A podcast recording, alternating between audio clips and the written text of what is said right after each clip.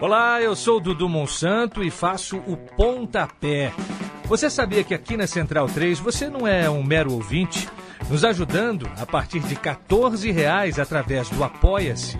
Você se torna membro do Clube Central 3, onde concorre a prêmios exclusivos, além de participar de um grupo de discussão sobre o conteúdo dos nossos podcasts. Acesse apoia.se barra Central 3 e colabore com a mídia livre e independente.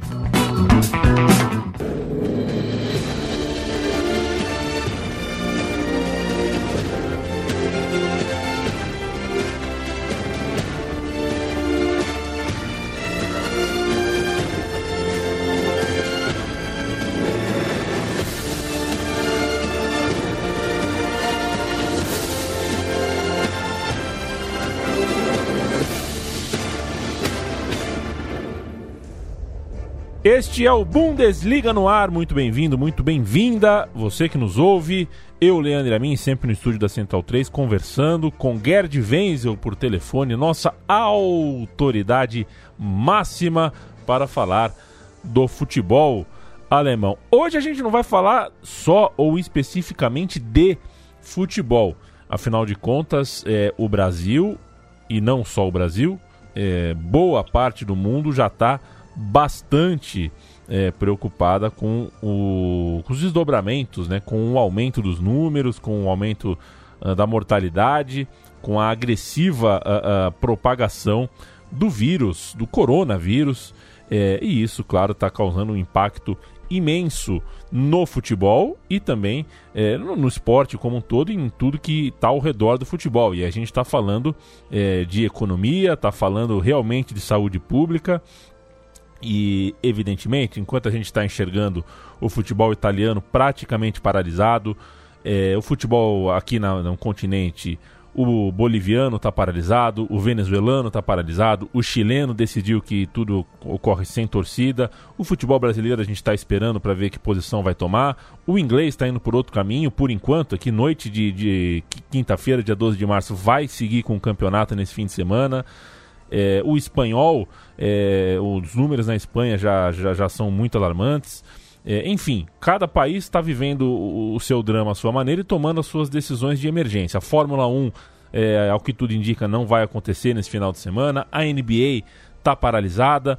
Eu quero saber, Gerd, como você enxerga, o que, que você tem para falar para a gente sobre o cenário alemão especificamente diante de tão agressivo e, e, e tão agressivo vírus e tão emergencial é, decisão que precisa ser tomada pelos órgãos esportivos. É, olá, Leandro. É uma situação realmente dramática que não é possível que a gente menospreze e dê de ombros. É, na Alemanha, ainda, o número ainda não foi confirmado de infecções, mas tem dados hoje à noite que confirmam que já há 2.745 pessoas contaminadas na Alemanha. Lembrando que no dia é, 10 de março havia 117. Então existe aí uma progressão exponencial que o governo alemão tenta reprimir e tomou uma série de medidas. É, uma delas foi, por exemplo, recomendar fortemente a, o cancelamento de qualquer evento que tenha mais de mais de mil pessoas. A partir daí, o futebol alemão foi atingido em cheio com isso. E esse fim de semana, por exemplo, na Alemanha, é, haverá jogos sim, mas com estádios vazios. Muitos consideram que esta medida não é o suficiente e já há um pleito dentro da própria Federação Alemã de Futebol de suspender temporariamente o campeonato alemão. Eu, particularmente, entendo também que é a melhor forma. Por quê? Porque pessoas, as pessoas não vão ao estádio, mas ficam se aglomerando ao redor do estádio. Na partida eh, que teve eh, nessa quarta-feira entre Borussia Mönchengladbach e Colônia, por exemplo, que foi um jogo que tinha sido adiado por causa da chuva, houve aproximadamente 5 mil pessoas que ficaram em, em, uh, bem juntinhos à frente dos portões principais da entrada e assistindo, assistindo o jogo pelo telão. Então, a medida de é, realizar os jogos com portões fechados, eu considero uma medida insuficiente. O ideal é realmente evitar a todo custo grandes conglomerações, porque nessas grandes conglomerações é que o vírus vai ser transmitido com mais rapidez. E essa rapidez, essa velocidade só é evitada se não houver essas grandes aglutinações de massas, 40 mil, 50 mil, 60 mil pessoas é, no estádio. Então, essa é a principal medida que foi tomada na Alemanha. Como a Alemanha é um país federativo, cada estado tem o direito de implementá-lo como bem entende. Havia até clubes, Leandro, como o próprio Union Berlim, para minha grande tristeza, né? O próprio Leipzig, que ontem jogou com botões abertos com a torcida, né? E o próprio Eintracht Frankfurt, que no início se rebelou contra a ideia de é, jogar com o estádio vazio, com é, estádio fantasma, que eles chamam, e a maior alegação foi o fator financeiro. É, muito bem. A gente tem que entender que o país está vivendo um momento de extrema dramaticidade, onde não está em jogo apenas a questão econômica, mas está em jogo a vida de milhares de pessoas. A própria chanceler Angela Merkel disse com todas as letras ontem que é provável, é provável que 60% da população alemã possa ser infectada. Então, nós temos uma situação de emergência nacional, de crise nacional. E todos os clubes têm que cooperar e têm que eh, fazer a sua parte para evitar que essa, essa, eh, essa pandemia se transforme numa catástrofe humanitária. O governo, inclusive, já sinalizou para lojas, para, para empresas, para os clubes e para todos os que forem prejudicados, que vai reservar um fundo especial para ressarcir, se não em todo, pelo menos em parte, os prejuízos decorrentes é, dessa epidemia. Ela ainda não chegou ao seu ponto alto, ao contrário na China, ficamos sabendo hoje que na China já começa a haver um decréscimo no caso diário de eh, pessoas infectadas pelo coronavírus. Mas na Alemanha e em, outros, em todos os outros países do mundo ainda não chegou esse ápice. Então nós podemos nos preparar aí para uma eh, situação de emergência nacional em todos os países atingidos e o governo, na Alemanha pelo menos, está fazendo tudo que pode para é, reprimir esse, eh, esse coronavírus. A Lufthansa, por exemplo, cancelou 50% de todos os seus voos para o mundo inteiro, e especialmente os voos de curta distância dentro da Alemanha. Não há mais concertos, não há mais shows, não há mais aqueles famosos clubes de Berlim uh, high-tech não funcionam mais. Então, a situação é dramática e enquanto não se descobrir, e não vai se descobrir a curto prazo, uma vacina para o coronavírus, vai, vamos viver momentos de grande preocupação e cada um precisa fazer a sua parte. É, eu, por exemplo, já vou fazer a minha parte. A minha parte, eu estou autoimpondo a mim mesmo prisão domiciliar. Eu só vou sair de casa para aquilo que for estritamente necessário, senhor Leandro. Pois é, é, faço, faço votos, faço votos que você é, se cuide do jeito que as autoridades estão nos orientando. Eu também te prometo que estou me cuidando também, e a gente está aqui num estúdio, né? Muita gente passa por aqui, estamos todos é, bem alerta. Fazer o registro que o Hannover, clube da segunda divisão da Alemanha, teve um zagueiro diagnosticado com coronavírus, né? O atleta Timo Hubers, de 23 anos, está de quarentena é, na casa dele, o restante da equipe, incluindo os seus funcionários, comissão técnica, enfim, está, claro, submetido a teste, porque passa a ser um, um, um grupo evidente é, de risco. Gerd, é, acho que você é, deu um apanhado é, legal aí do que, do que eu concordo com tudo, endosso todo que você falou sobre a posição, sobre a, a missão social que os clubes de futebol precisam, precisam colocar, mas eu vou tomar a liberdade de sair um pouco é, do, do, do, foco do futebol, né? É, afinal de contas, o que a gente está tá vendo, a gente está vendo, por exemplo, na Alemanha está rolando as pessoas dentro dos seus próprios carros, né? Estão sendo testadas, estão sendo, faz, é, sendo submetidas Exatamente. a teste, quer dizer, tão, é, existe um esforço aí governamental para chegar até, em vez de esperar essas pessoas irem ao hospital, que é um movimento normal, né? É, estão fazendo o caminho contrário, estão indo até o encontro das pessoas, é, é. interferindo na rotina delas. tem uma questão também com, a, com, com os migrantes, né? Com pessoas que que estão em fronteiras, que estão em uma situação de maior vulnerabilidade. Como é que você é, que você tem para dizer para a gente sobre essa questão mais social que a Alemanha sempre, é, sempre esteve na, na vanguarda, né? Há décadas e décadas a Alemanha é vanguarda no, nesse tipo de pensamento e acho que agora não é diferente. É, na questão da saúde pública, porque nós estamos falando, no fundo, no fundo, de saúde pública. A saúde pública é essencial para o funcionamento do país.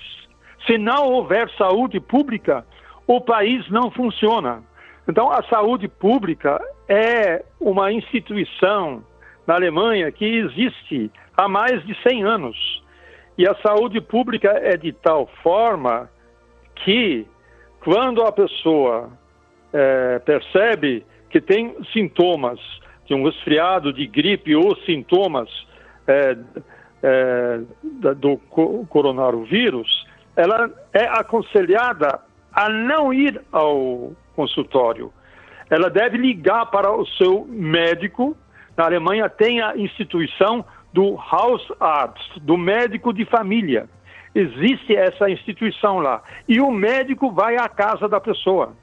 Então, há um sobrecarregamento nesse momento enorme. Os médicos, têm médico trabalhando aí 15, 16 horas por dia, indo aos seus pacientes para eventualmente, se achar necessário, testá-los. Então, essa instituição que existe há, há, décadas na Alemanha, agora ela também está sendo colocada à prova. Como você já bem disse, agora também estão sendo instalados em diversas vias públicas nas vias expressas, é, pequenas é, unidades móveis de teste do coronavírus.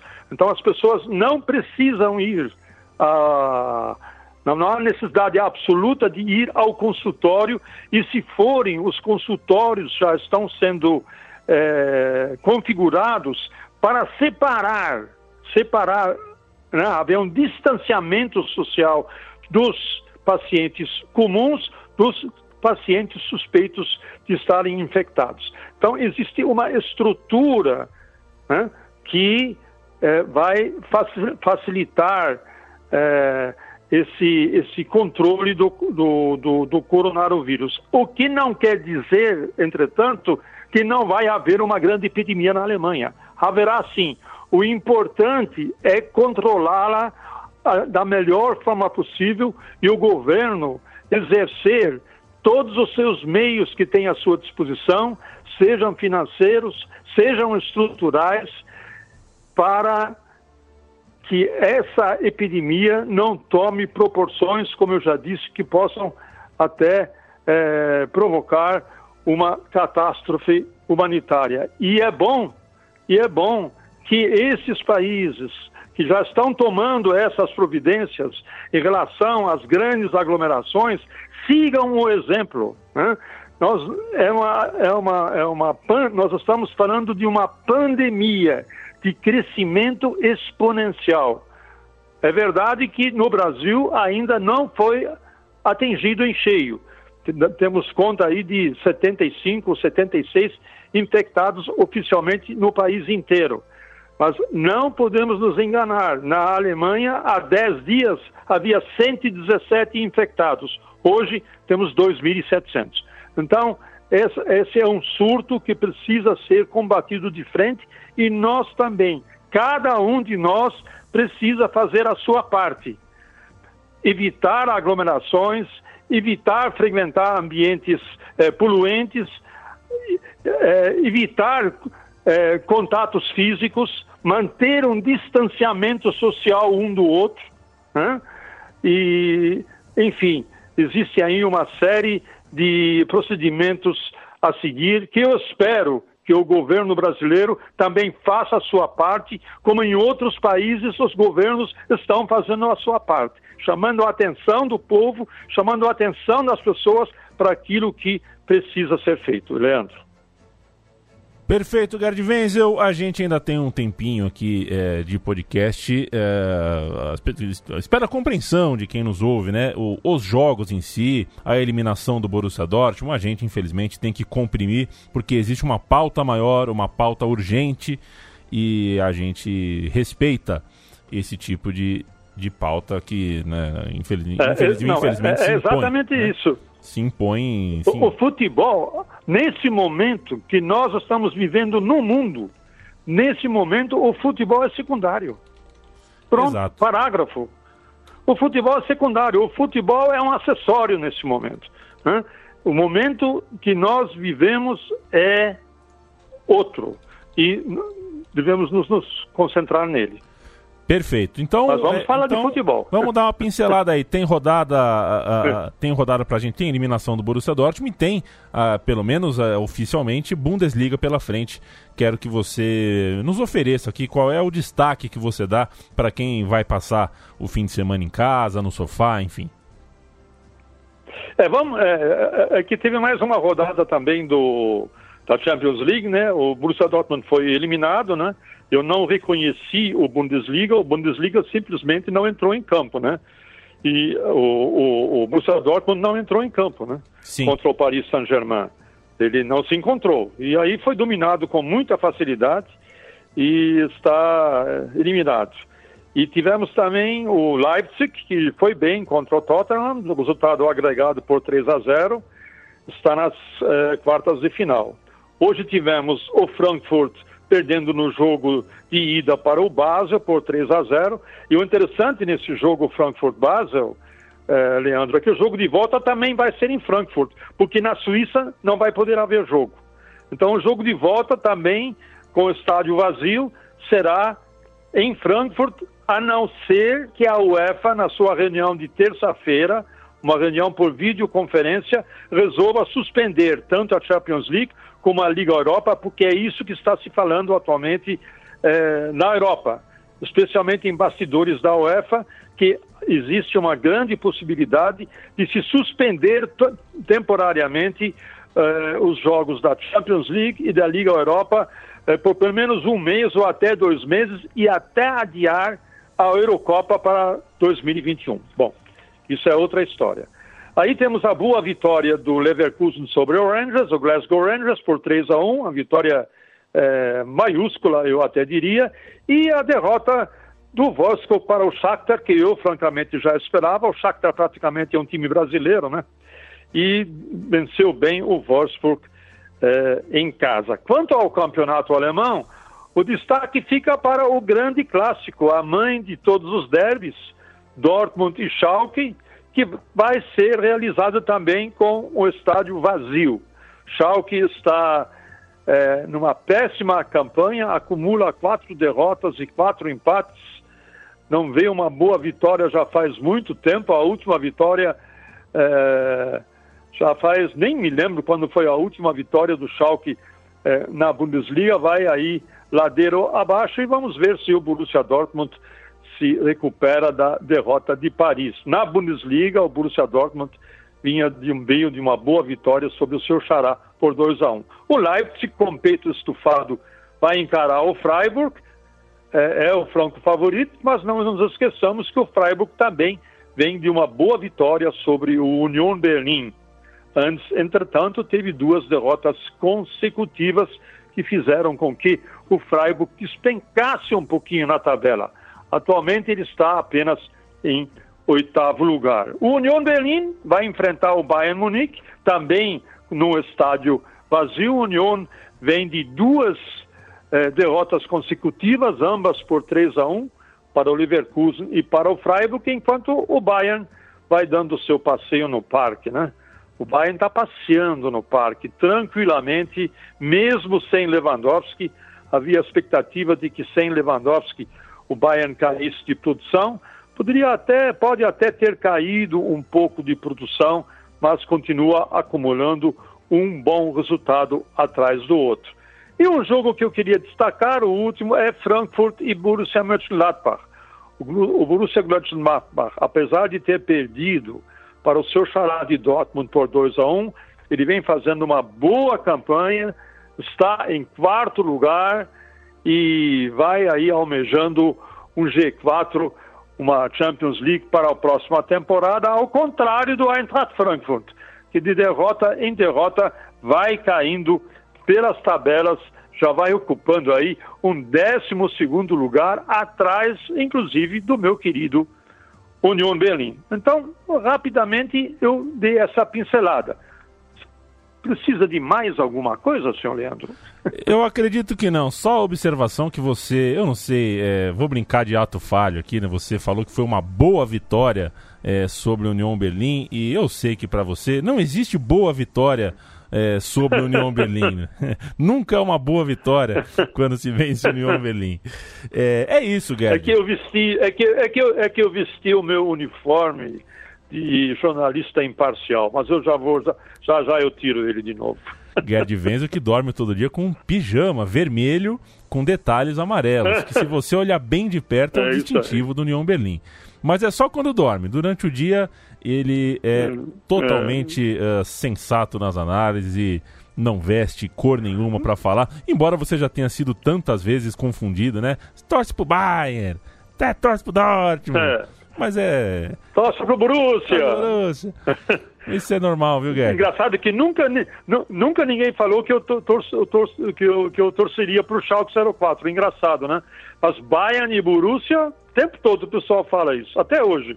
Es, espera o Schalke começar a ganhar campeonato. Vão começar a colocar você é. nesse balaio. O Schalke que tá mal, hein? Vem de cinco jogos sem vitória, mas é. daqui a pouquinho pode até sair aí da zona de classificação para Europa. Gerd Wenzel, brigadão pelo papo hoje, um papo um dos nossos programas aqui mais complicados, né, mais densos, porque é, as circunstâncias nos pede, mas foi muito legal te ouvir, entender um pouquinho melhor do que está rolando lá na Alemanha. Grande abraço, até a semana, companheiro.